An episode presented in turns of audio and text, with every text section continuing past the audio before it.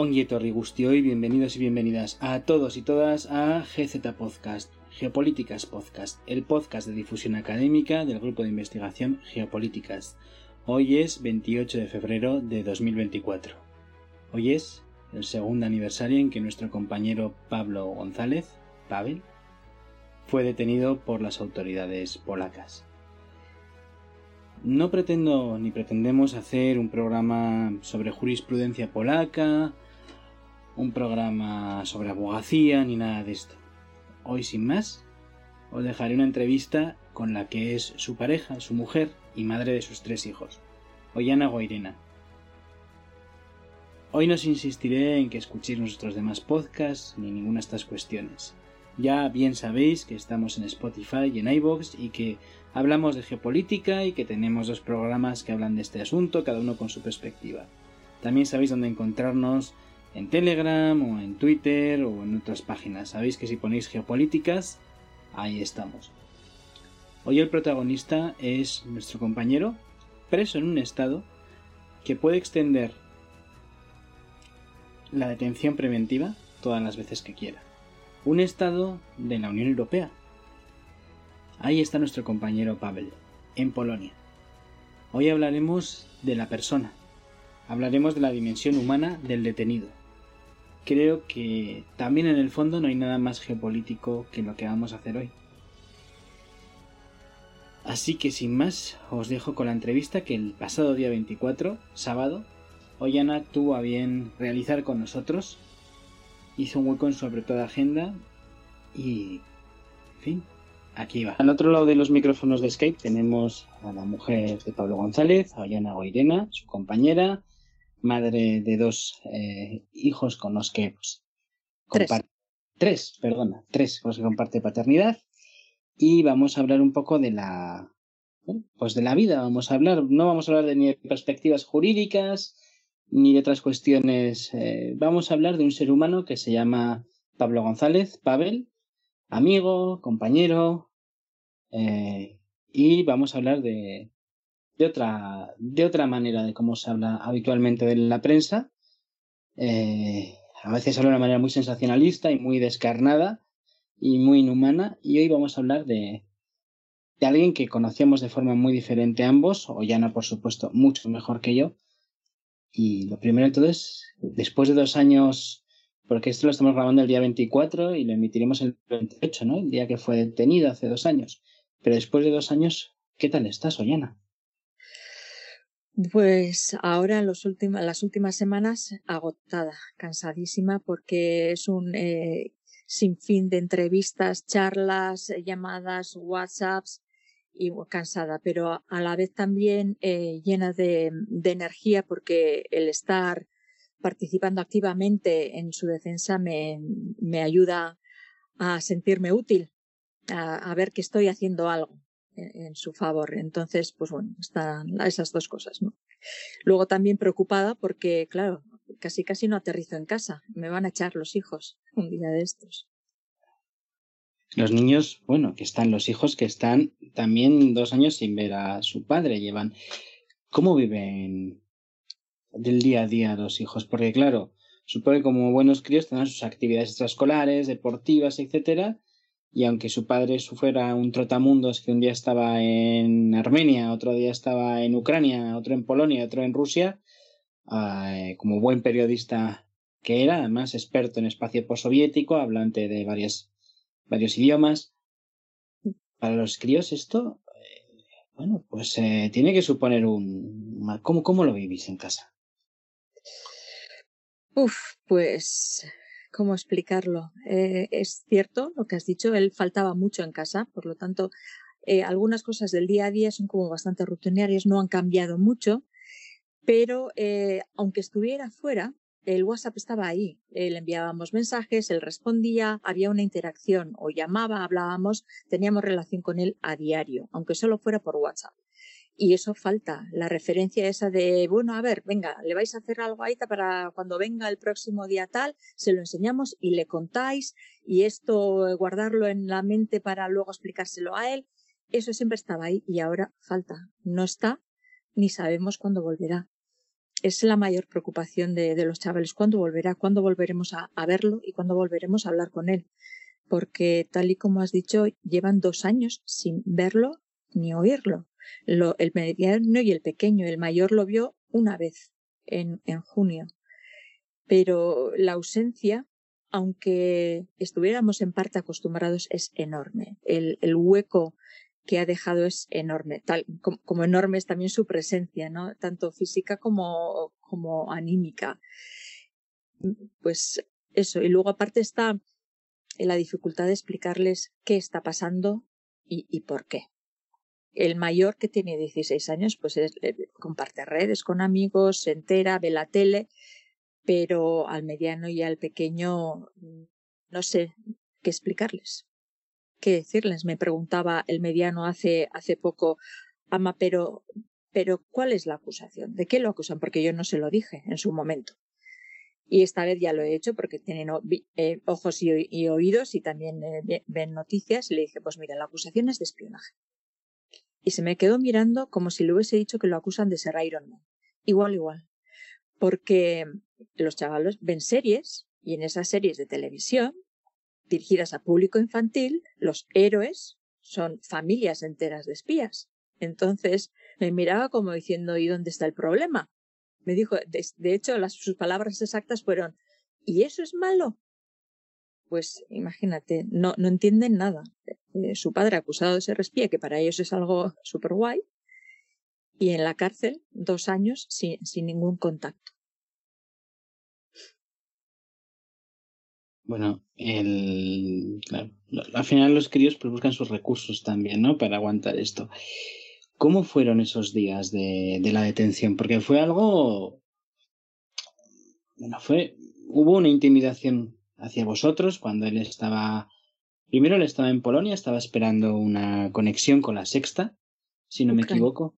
Eh, perdón, sí, en Ucrania, estaba en Ucrania en, eh, había unos soldados cerca, estaba esperando una conexión y, en, claro, un tío grande eh, con un móvil ahí media hora esperando a que Ferreras le diera paso, bueno, pues les resultó raro. de ahí, pues bueno, fue a responder a Kiev, si no me equivoco, fue a responder al SBU, que es una de las fuerzas de inteligencia que tiene Ucrania tiene más, pero fue ahí, y eh, decidió no irse de Ucrania hasta que, si no me equivoco, pues se enteró de que a vosotros os había hecho una visita eh, no muy cortés el CNI. creo que esa era la historia. Igual, más corregir algún detalle, quizás te acuerdes mejor tú que yo cómo fue. Corrígeme todo lo que me equivoqué, perdona, Sí, eh, bueno, sí, estaban esperando él y, y, Teixeira, los dos juntos, Teixeira de cámara, su compañero de, aventuras en, muchísimas ocasiones.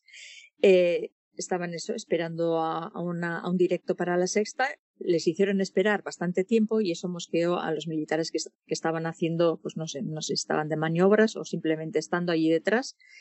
Eh, los llamaron al orden, vieron que él tenía en el pasaporte lugar de nacimiento Moscú y le dijeron, pues tú vas a dar alguna explicación. Y lo llamaron a, a su centro en Kiev, que estaba a siete horas de donde estaban ellos en aquel momento, que no recuerdo cuál era el nombre de, de la ciudad. Eh, se presentó, lo retuvieron durante unos unas tres, cuatro horas, le requisaron todo lo que llevaba encima, le copiaron, le duplicaron tarjetas de, memoria del móvil, de eh, la información que tenía en el portátil, fotocopiaron el pasaporte, tarjetas de crédito, todo, todo lo que tenían. Y después de, de esos tres, cuatro horas de interrogatorio, lo acusaron de ser un informador prorruso y le lo invitaron a marcharse, a dejar Ucrania, amablemente. Así. Él se puso en contacto con el embajador de, España en Ucrania para ver si había una causa judicial abierta contra él o algo. Y le dijo que no, que no. Bueno, hizo sus averiguaciones y dijo que no, que no había nada. Que eso era una invitación verbal, no formal. Y que valorara si se tenía que quedar o no, que lo dejó en sus manos. Él tenía un contrato con la sexta, un compromiso laboral y dijo, no, no, yo aquí me quedo. Eh, eso durante cuatro días más. Y al cuarto día, sí, exacto, se presentó el CNI en casa, en mi casa, en la de su madre y en la de un eh, amigo suyo de, infancia de, Cataluña.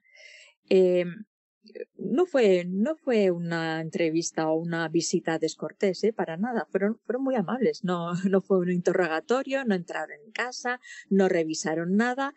Eh, intimidatorio fue en el sentido que se presentaron en dos furgonas, ocho personas que yo pudiera contar, vestidos de civil, y se presentaron como CNI y Policía Nacional. Eso fue lo intimidante. Ya el simple hecho de que se te presente en casa, que nosotros vivimos en la punta del monte, en dos furgonas, pues eh, CNI y Policía Nacional ya de por sí intimida. Y bueno, pues como digo, fue una conversación, mmm, podemos decirla incluso amable. no, ni me, ni me tocaron, ni, ni nada, ni levantaron la voz, nada y eh, simplemente me, me, hablaron de él, me contaron las cosas que sabían de él, que son en el momento en que te las cuentan, eh, dices, ahí va, ostras, lo saben todo, pero luego eh, lo piensas un poquito, no tampoco mucho, y dices, va, esto es información muy superficial, es eh, pues de pasaporte, de, de DNI, de expediente académico y de su propio Instagram, que es donde él eh, ponía toda la información de sus viajes, todo lo que me dijeron porque ha estado en tal sitio, en otro tal, eso se podía ver en su Instagram fácilmente. Entonces te das cuenta de que, que bueno, no había sido realmente una investigación muy exhaustiva. Lo que sí eh, intimidó y muchísimo fue comprobar que nos habían seguido, aunque sea durante unos días, eh, de cerca, porque me hablaron de, de que mi padre suele ir al monte todos los días, que es cierto, vivimos en el monte y suele ir a por leña, eh, dónde estudian los hijos, qué horarios tienen, dónde entrenan. Eso sí fue muy intimidante. Lo, lo demás, en el momento sí, pero luego piensas y dices, esto es, es información de para un CNI de levantar el teléfono y preguntar un poquito más. Y entonces, después de esa visita, sí, llamé, llamé a Pavel directamente, le dije, Pavel, aquí ha estado el CNI, eh, ¿qué pasa? Eh, se puso en contacto con, con el que ahora es su abogado de confianza y él le dijo, si el CNI te, reclama, preséntate. Averigua qué es lo que quiere. Y vino aquí, pero el CNI no, no, el CNI no volvió ni llamó ni se puso en contacto con nosotros de ninguna manera para decir, oiga usted, preséntese en nuestras dependencias de explicaciones de algo o, o cuéntenos qué es lo que ha estado haciendo. Nada, nada. Ahí quedó. Entonces él, cuando eh, Rusia entró en Ucrania y la sexta eh, lo, lo, llamó otra vez para, para trabajar con ellos, se fue sin pensárselo dos veces. Lo dejó todo, vino a despedirse y se marchó. Y sí, creo que donde estaba era en Nipro, puede ser, en lo que antes se llama Petrovsk puede ser por ahí. Eh, Me suena, no los, me suena un, un, nombre que empieza por A, de alguna vez que lo ha dicho Teixeira, pero no te ah. sé decir cuál era. No lo sé. El caso es que fue a Polonia, y cubrió cómo llegaban los primeros refugiados ucranianos, además eh, bueno, el, tuvo esa visión humanitaria, ¿no? De decir, bueno, pues aquí hay una gente que está huyendo de, de, la guerra y demás, y ya fue detenido, ¿no? ¿Cómo se enterasteis de la detención y demás? Eh, me llamó a mí la, madrugada, la mañana del 28 de febrero, serían las 7 de la mañana más o menos, me llamó y me dijo, ya no estoy detenido, eh, este, llama a mi madre, llama a mi abogado, le dije, pero ¿estás bien? Eh, me, dijo, sí, me dijo que lo habían detenido los, los servicios secretos polacos. Eso también me dijo. Y claro, la pregunta obvia era, ¿estás bien? ¿Te han hecho algo? Me dijo, no, no, estoy bien, incluso me han dado café. Y ya está, poco más. Bueno, pues eh, contado esos momentos, ¿no? Eh, en los que, bueno, pues te enteras que es detenido y demás, ¿cómo empezáis a vivir esas primeras semanas y meses detención donde todavía no le llevan a Radom, se queda en una prisión provincial cerca de, de la sí. frontera con Ucrania, si no me equivoco, por donde iba a pasar, sí. además con otros periodistas. Sí, el primer mes lo hizo, en, no, no lo sé eh, pronunciar bien, Resuf se llama la ciudad que está muy cerca de Premils, que tampoco creo que lo esté pronunciando bien, eh, que es donde estaba él informando de la llegada de refugiados ucranianos. Ahí hizo el primer mes. Eh, y bueno, ¿cómo lo llevamos? Pues yo estaba, uy, recuerdo que estaba como en una nube. Tengo el recuerdo ahí eh, como opaco. Las primeras horas además fueron una locura porque, eh, bueno, se puso en contacto con nosotros primero, si mal no recuerdo, se pusieron desde la Secretaría de Asuntos Exteriores del Gobierno vasco. Ellos le pasaron el contacto al cónsul y el día 1 de marzo, así más o menos, eh, el cónsul se puso en contacto conmigo y me dijo que no tenían eh, constancia oficial de la detención de Pavel y que, eh, a no ser que los llamara él, que no podían eh, poner en marcha la maquinaria consular y la asistencia consular. me dijo que durante las primeras 48 horas lo normal es que los detenidos estén en, estuvieran en incomunicación absoluta, que el régimen de incomunicación de las primeras 48 horas en Polonia es muy estricto y que llamara dijo que llamara a mi marido para decirle que era él el que tenía que, solicitar la asistencia consular. Y yo recuerdo eh, mi, estupefacción porque decía, pero ¿cómo le voy a llamar si no sé ni dónde está? Me estás diciendo que está incomunicado, ¿cómo le voy a llamar? ¿A dónde? Pero bueno, al final eh, sí que le llegó la notificación oficial de su detención y se puso en marcha la maquinaria consular. No sé si, si la solicitó él o, o fue por, por, mi llamada, eso ya, ahí ya me pierdo. Y, fue, pues bueno, eh, a partir de ahí llamadas al abogado constantes todos los días, llamadas a, al cónsul para decir a ver qué pasa con nuestras visitas, porque lo primero, primero, primero que pedimos, nada más contactar con él, fue hablar con Pablo por teléfono. ¿Cuándo podíamos hablar con él? ¿Cuándo podíamos visitarlo? ¿Y cuándo podía hacerlo? Además, el abogado, urgente también. Y no llegaba la respuesta, nos decía que bueno, que teníamos que enviar documentación, que nos pusiéramos en contacto con fiscalía, lo hicimos, la documentación se enviaba a fiscalía, consulado, no llegaba respuesta. Bueno, un, un dolor de cabeza burocrático. Y al final eh, como veíamos que, que a, su abogado de confianza no le respondían, que le, que le respondían con evasivas, envíe usted documentación, envíe usted este, este documento, envíe usted esta acreditación, envíe usted lo otro, lo aquello, y que aquello era, era una tomadora de pelo, porque eso no sucede en ningún otro Estado europeo, al parecer, pues se contrató a un abogado polaco eh, privado. Tuvo a la segunda semana de haber sido detenido le pusieron una abogada de, oficio, pero renunció, no sabemos por qué, renunció al de, al de una semana o dos. Y así, pues sin, sin saber nada de él, sin saber si estaba bien o mal, hasta que no lo visitó el cónsul por primera vez, que fue el 8 de marzo. Le hizo la primera visita consular, pues hasta el 8 de marzo yo creo que ni dormí, porque no sabíamos cómo estaba, si estaba vivo o muy magulladito. ¿Cómo? Y bueno, cuando el cónsul lo vio, me dijo, está bien de salud, no le han hecho nada, pues ya puede dormir. Bueno, en esos momentos, en todo ese proceso, ¿cómo habéis vivido en la familia? ¿Cómo decirlo? ¿Os habéis sentido arropados por, por la gente, por quien les rodea, compañeros de profesión? ¿Ha sido un fenómeno irregular? ¿Cómo, ha sido todo eso? Eh, sí, eh, nos hemos sentido muy arropados por, por el entorno, el entorno más cercano, sobre todo a nivel de, pueblo y de, comarca incluso.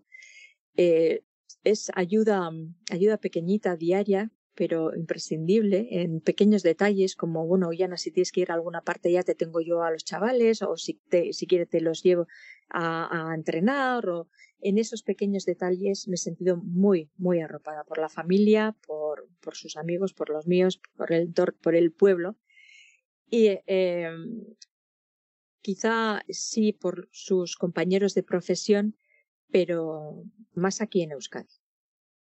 Aquí sí que se ha seguido la noticia bastante de cerca, con bastante rigor, pero a nivel estatal em, la, solidaridad del, eh, del, gremio, la solidaridad corporativa, pues se ha, se ha echado en falta, la verdad, sobre todo desde los grandes, grandes medios. Y desde las instituciones, pues eh, más o menos lo mismo.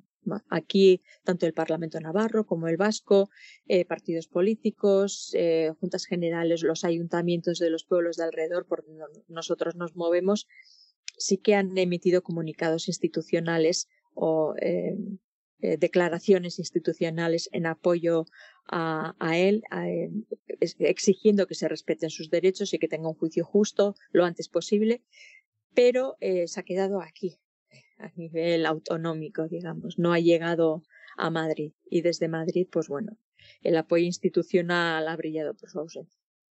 Eh, sin embargo, como ciudadano de la Unión Europea y ciudadano español que es, necesitaría, bueno, puede solicitar asistencia consular, ¿no? Es decir, y ha habido alguna clase de, en Polonia, digamos, sí que hay algún unas personas de, la embajada y consulados han movido ¿no? en algún momento. ¿Esto cómo, cómo ha sido? Porque además me acuerdo que en la celda en la que estaba junto con otra persona, Pablo se quejaba ¿no? de que había mucha humedad, solo un ventanuco, que se dedicaba a devorar libros y ver la televisión y hacer una hora de ejercicio, que es la que le dejaban salir al patio.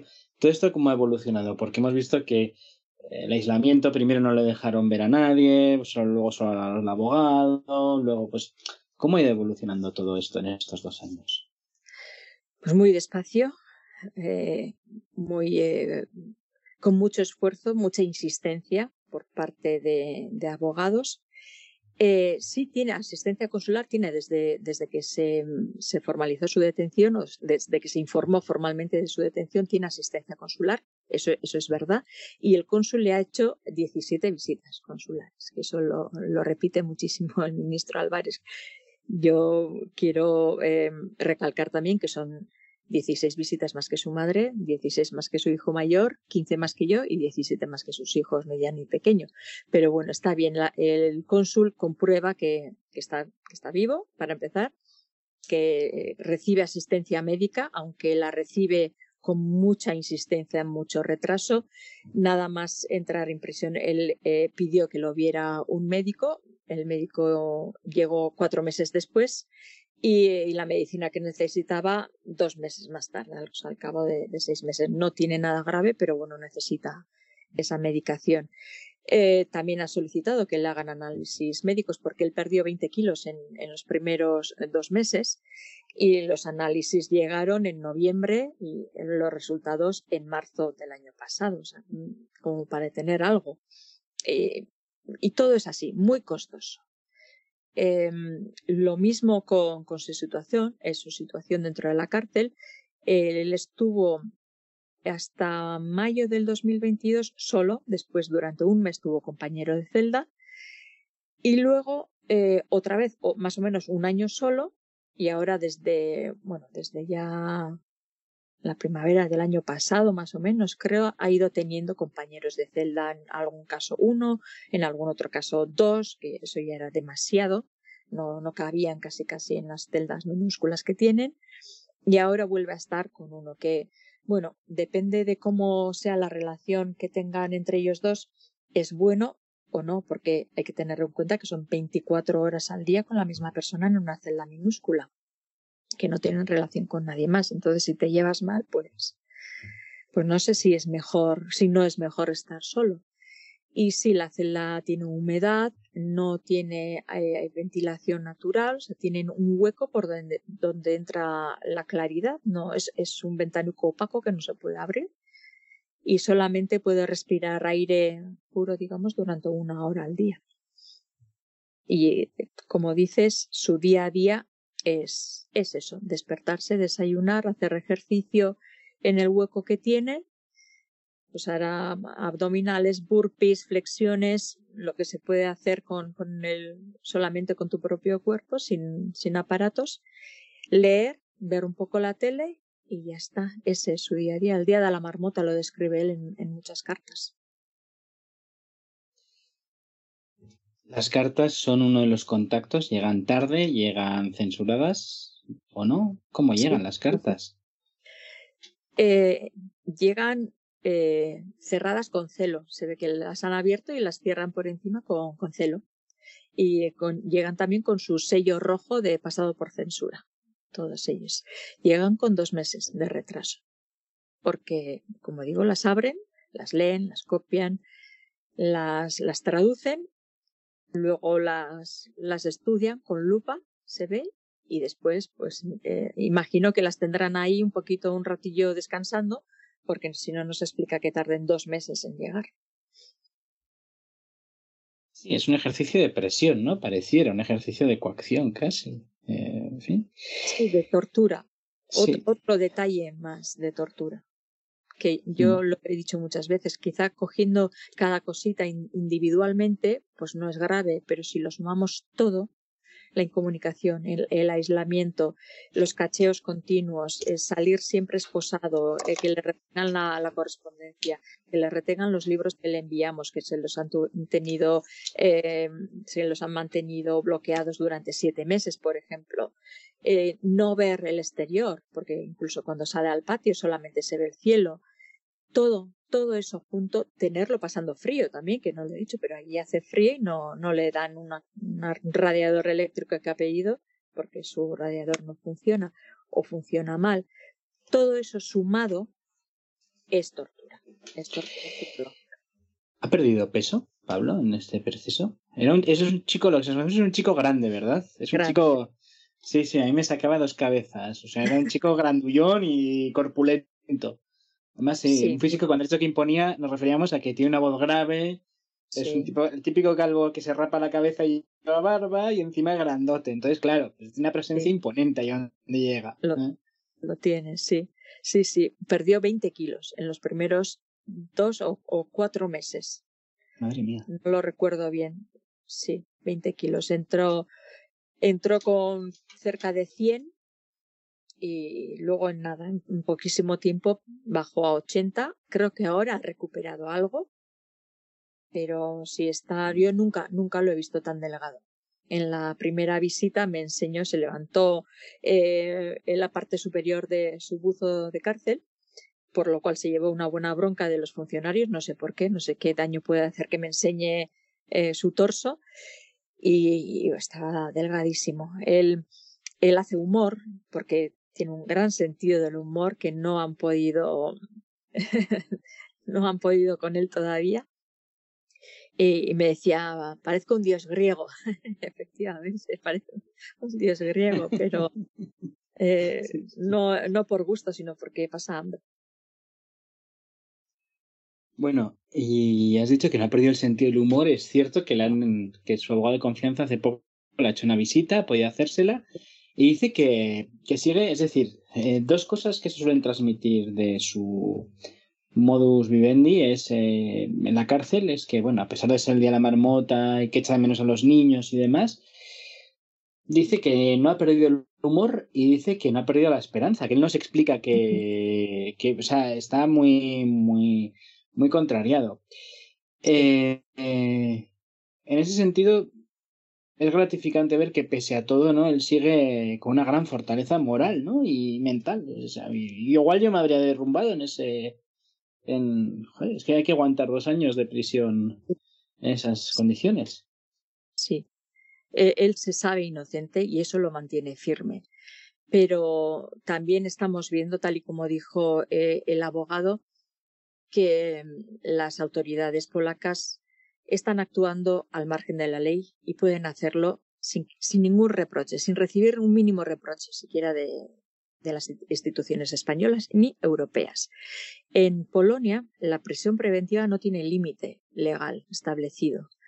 Y con los argumentos de estamos investigando, eh, corre riesgo de fuga, lo pueden tener así tanto como quieran. Eh, la pena por, em, por espionaje dependiendo de los cargos, que todavía no, los conocemos, pero dependiendo de, la gravedad de los cargos, va de 1 a 13 años. Él ya ha superado, ya ha cumplido el doble del mínimo que le pudiera caer, porque no sabemos. Como no sabemos cuáles son los cargos que se le imputan, no sabemos qué gravedad le, achacan o, o cuánto le podría caer de caerle algo, pero el mínimo ya lo ha doblado, al menos. Entonces, él ve esto se sabe inocente, pero en la, en la segunda visita me decía, oye, es que, e, es que aquí estoy, sin nada, aquí estoy, y pueden tenerme. y nadie puede hacer nada, porque no hay voluntad. Entonces, pues sí, él mantiene el ánimo firme, con muchos altibajos también, pero, pero también es realista. Se, da, se conocen casos, se conoce un caso en, Polonia en el que eh, se ha prorrogado a un, a un preso preventivo sin, cargos y sin pruebas. Se ha prorrogado la prisión preventiva hasta en 29 ocasiones. Iba a cumplir ocho años en prisión preventiva sin que se hayan presentado cargos. Y él esto lo sabe. En fin, eh, suena terrible. Además, bueno, pues el, ministro Álvarez no ha movido un dedo, ni lo moverá al parecer. Lo cual, pues bueno, lleva a preguntas un tanto especulativas de por qué esa inacción, ¿no? Y por qué esa visita tan cortés, pero intimidatoria. ¿Qué hubo entre... Eh, bueno, en fin.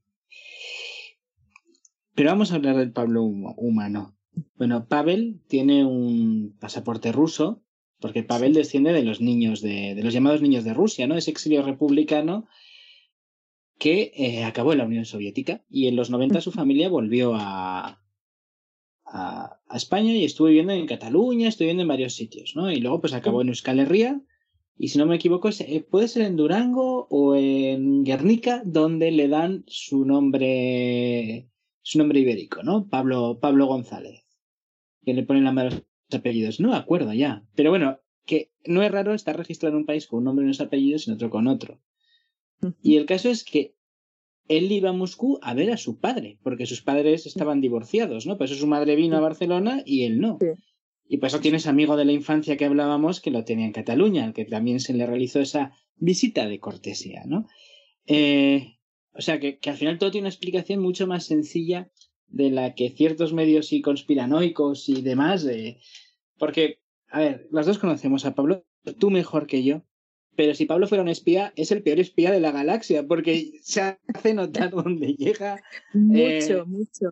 Sí, es muy jatorra, es muy majo, joder, llega, es un tío que tiene conversación, tiene enganche. Es... yo lo he dicho en otras ocasiones, es como un elefante en una cacharrería. lo ves venir de lejos y lo oyes venir de lejos. Entonces, no sé. Sí. Pues se ha hablado mucho de, ¿no? de esa infancia de, Pablo. además, él en, varios programas de Casus Belli hablaban de la Gran Guerra Patriótica, la Segunda Guerra Mundial. Decía, pues yo estuve de crío en este museo, en esto tal, esto lo he visto. Le llamaban para hablar. Han repetido además Danny Karan y estos, pues que siempre se solidarizan con él desde ese programa. Son gente que nunca lo han olvidado. Pues, pues repiten los programas con Pablo, ¿no? Y dicen, pues, pues ojalá salga. Y sacan esos programas, ¿no? De un tipo que, un gran aficionado a la Segunda Guerra Mundial, una persona, ¿no? Que sí, era un ávido lector, la verdad. Y como era un hombre políglota, pues podía acceder a fuentes que, bueno, los que no hablamos polaco, ni ruso, ni ucraniano, pues, pues él sí podía acceder, ¿no? Entonces, vamos, que, que el misterioso pasaporte no te da ningún misterio. Porque además. Sí, si quieres, te lo puedo contar también brevemente. Cuéntamelo. Él es nieto de un niño de la guerra, que evacuado a Moscú. Entonces, eh, su madre nació allí, su padre es ruso, ruso, ruso, ruso por todas partes. Y cuando se divorciaron, él era un niño, tendría ocho años así, pues cuando tenía nueve, después del divorcio de sus padres, eh, su madre se lo atrajo aquí, porque aquí todavía tenía familia, la, familia materna, que por parte de abuelo es eh, de, extremeña, creo, pero bueno, también habían vivido aquí en Vizcaya. Y eh, primero se vino un año a, Bilbao y luego con diez años se marcharon a Cataluña. Los estudios de instituto y universitarios los hizo en Cataluña y el idioma mantuvo porque en su casa se hablaba ruso. La lengua materna, la de su madre, es el ruso. Y por eso él habla ruso perfectamente. Luego también eh, lo perfeccionó, por supuesto, con su carrera de filología eslava. Después hizo su máster de, periodismo digital aquí con el correo. Y bueno, eso es la parte académica de, Pablo que explica quizá por qué, por qué periodismo, por qué habla ruso, etcétera. No, no hay mucho más que explicar. Y su amigo de infancia es su amigo de instituto. sí. ¿no? Y que uno, uno a veces pues puede no tener una doble nacionalidad, pero ese se permite tener un doble pasaporte. Ese tipo de cosas se permiten. Quiere decir que al final ven fantasmas, es decir, si tener una tarjeta de la de la caja laboral y un pasaporte ruso o un carnet del Athletic, pues de hacer sospechoso de, de ser, bueno, en fin, aquí, madre mía, ¿no? es que es, es, ciertamente, son, o sea, al final es un argumentario que se lo quiere creer quien desea creérselo, porque no es muy, no es muy creíble. Y luego, además, mucha gente lo ha dicho, que incluso si esto fuera cierto, que no lo es, no se le puede tener sin juzgarlo, sin, es decir, es, es, es muy irregular lo que hace Polonia. Y, y, viola muchas cuestiones legales de la, del propio derecho comunitario y la Unión Europea. No deja de ser una represión a un periodista. Pero, mmm, bueno, Pavel se crió en, se crió en Cataluña, tú no. ¿Cómo os conocisteis, no. Pavel tú? Porque es una historia muy bonita. Sí, bueno. Eh, él hizo Erasmus en Polonia, y conoció ahí a mi hermana, que era lectora de euskera, y luego cuando eh, volvieron, él vino aquí a visitar a sus abuelos, porque claro, su abuelo eh, a, a, Moscú emigró desde, desde Vizcaya, desde, desde la Arboleda. Y aquí, cuando se jubilaron, eh, les tocó una, uno pidieron, solicitaron una, una casa aquí en, en, Vizcaya y se vinieron a vivir aquí. Y entonces él vino a visitar a sus abuelos y de paso, mi hermana, estábamos cerca y ahí, así nos conocimos. Así, así de sencillo, ¿no? Pues son... Sí. Sí, pero es una historia, pues, es el Pablo humano, ¿no? Es decir, cuando le ponen esos apelativos tan grandilocuentes, al final vemos que es un ser humano con sus intereses, la filología eslava, estudia un máster de periodismo, eh, le gusta la historia de la Unión Soviética, del Imperio Ruso, de, bueno, de Europa Oriental, y acaba trabajando de periodista ahí. De hecho, yo me acuerdo que una vez le preguntaron por qué no se iba a Siria o a tal, y decía, no, no, es que yo me especializo en un área y no me puedo especializar en en otras, ¿no? Y en el espacio postsoviético, yo me acuerdo los reportajes que hizo en Armenia, en el conflicto en Nagorno-Karabaj, pues estaban muy bien. Incluso grabamos algún programilla en su día y, bueno, la verdad que, que en ese sentido se le, ojalá, pues le echa mucho de menos. Hay una cuestión que te voy a, es un comentario que me ha dejado, me han dejado caer muchas personas de muchos ambientes, ideologías, incluso de gente que no esperaba que me lo hiciera. Es un comentario positivo y como sé que os va a levantar la moral, es un comentario que me ha dejado caer casi con las mismas palabras mucha gente, eh, oralmente, por chat, incluso en algún comentario del podcast, que es eh, que se echa de menos mucho a Pablo en el relato de lo, en el relato de la guerra de Ucrania, porque es alguien que no es un paracaidista, es alguien que conocía del tema, es alguien que, aunque no estuviera de acuerdo, siempre tenía un, una visión humanitaria o humanista de, de, los conflictos armados, porque había estado en algunos de ellos, y que era alguien que, aunque no estuviera de acuerdo, se veía que se hablaba con conocimiento de causa y que no era alguien que había caído ahí, pues porque Telecinco o Antena 3 o quien sea manda a alguien ahí, ¿no? Que era alguien que, que sabía de lo que hablaba. Y que se le echaba de menos a alguien que no hiciera un periodismo tan partidario, sino periodismo en el sentido más estricto del término, ¿no? Informar. Entonces, eh, bueno, mucha gente me ha comunicado eso, que, que, lo han echado mucho de menos en ese sentido. Y también gente de, de bueno, pues de que, que estarán las antípodas ideológicas de, de, de, Pablo o no. El coronel Pedro Baños, por ejemplo, dijo también hace poco, en su programa, dijo abiertamente, uno de los que tiene, que, que no entendía esto. Pero bueno, no es el único, es decir, gente que no está en nuestro ámbito personal, humano, ¿no? Los seres humanos al final nos, nos movemos en tribus, ¿no? En tribus, nuestra tribu ideológica, nuestra tribu local, nuestra tribu lingüística, nos, nos juntamos con gente con la que tenemos algo en común, aficiones, lo que sea. Pero mucha gente de, de, mundos muy diversos, pues me ha comunicado eso, que, que no entienden muy bien esto, porque si dicen, bueno, pues si sería tan culpable que lo juzguen ya, y si no, que, que acaben ya esto. Y lo otro es, joder, pues la echo de menos, de, ¿no? Alguien que, que, que cuente las cosas de esa manera, ¿no? Y sabiendo de lo que habla. Sí, sí, sí. Oh, pues se agradece. Se lo, se lo comunicaré a él en la próxima carta. sí, le sí no, no, no, no. No, y además, si le dices que sus compañeros de. Ya te diré, de en qué medios ha, se ha comentado y, y quién le recuerda mucho, porque yo creo que le animará a saber que hay gente que, que, bueno, que, que se acuerda mucho de él. Y ya te pasaré una breve lista para que, que bueno, además incluso te pasaré donde le saludan en los programas y demás, porque creo que es muy bonito. Porque además cada uno lo hace de una manera muy especial y muy personal, ¿no? En ese sentido creo que se ve como Pablo, estando no de acuerdo con él, sí que transmitía calidad, calidez y cercanía y, y, bueno, pues eh, se es echa mucho. Era como muy, muy bronco y tal en, en, su forma de hablar, pero luego la gente le coge mucho cariño, porque aparte de que era sincero, tenía, tenía un, bueno, tenía no, eh, qué manía de hablar en pasado, lo me oigo y digo, madre mía, tiene, tiene un, un, punto de vista muy original, es lo que me mm. gustó desde el principio de él. Tienes una, una forma de expresarse, una forma de articular sus ideas original para mí. Y yo creo que eso, eso gusta. Así que se lo, se lo voy a decir. Sí, no, nada más. En cuanto colguemos la llamada, te pasaré, buscaré los programas y los comentarios de ciertas personas de. Porque es, es decir, eh, además, mira, yo me acuerdo mucho, porque son dos podcasts que escucho, ¿no? De uno sé que hay historia militar donde participó Paula, además creo que en la anterior vez que grabamos, hace tres, eh, sí, hace dos años que grabamos para cuando teníamos el gallico en la Eguski, me dijiste, ah, pues no me, ni sabía que había grabado ahí. En los de Casus Belli en este caso, ¿no? Pues Dani eran por ejemplo, incluso, bueno, le han llegado en, en, redes sociales a él y a Antonio, que son dos personas de ese programa, pero han llegado a, a echar en cara el apoyo. Es decir, eh, ha habido un grupo de personas que ha perseguido a la gente que ha apoyado a Pablo en, redes sociales, en sí, sí, sí, no, no, hay un grupo por ahí de, bueno, mm, se podría llamar en argot político idiotas útiles. Les podría llamar, no sé bien a qué, pero porque no les pagan, son gente que es muy extremista. Pero sí, no, no, los que conocíamos de verdad a Pablo personalmente, pues nuestra opinión no es esa que, que se ha transmitido.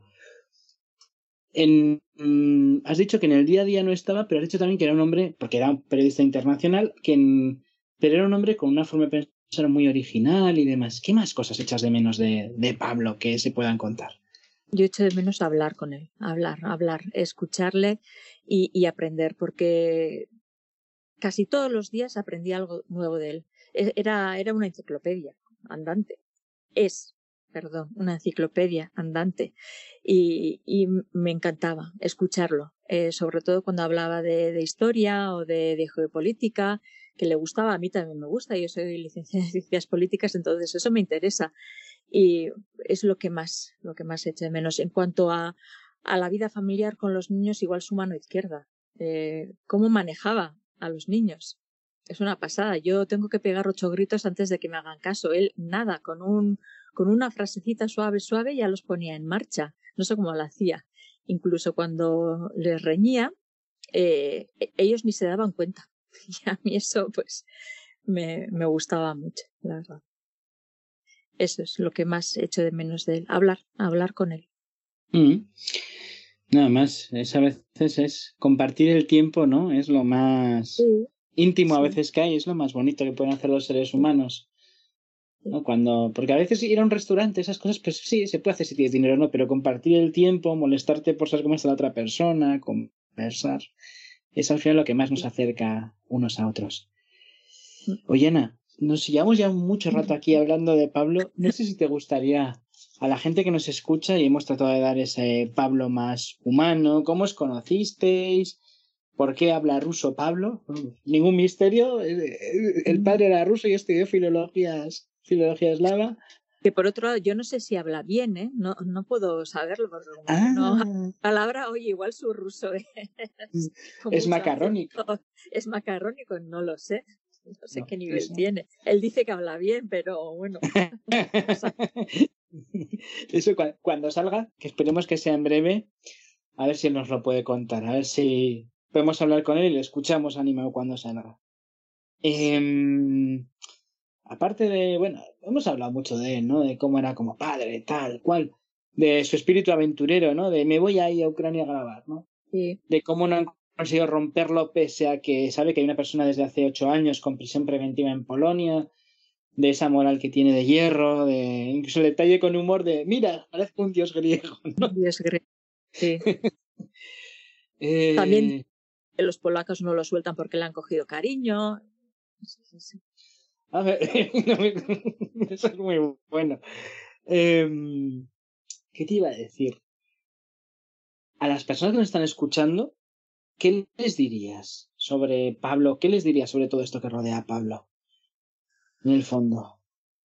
pues yo igual lo que lo mismo que tú has dicho que yo no puedo convencer a la gente de, su inocencia, ¿no? Porque hay gente, pensamientos para todos, eh, eh, cada uno tiene su, criterio.